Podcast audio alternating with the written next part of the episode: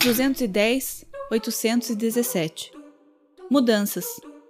Nem tudo está no lugar que a gente gostaria e fatos inesperados acontecem. Controlamos nada, nos defendemos de tudo.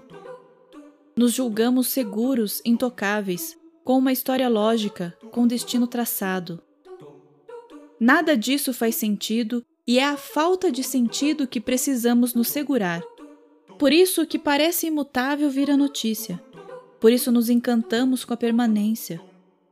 No final, Somos diferentes das plantas porque elas são as sábias e nós, os aprendizes.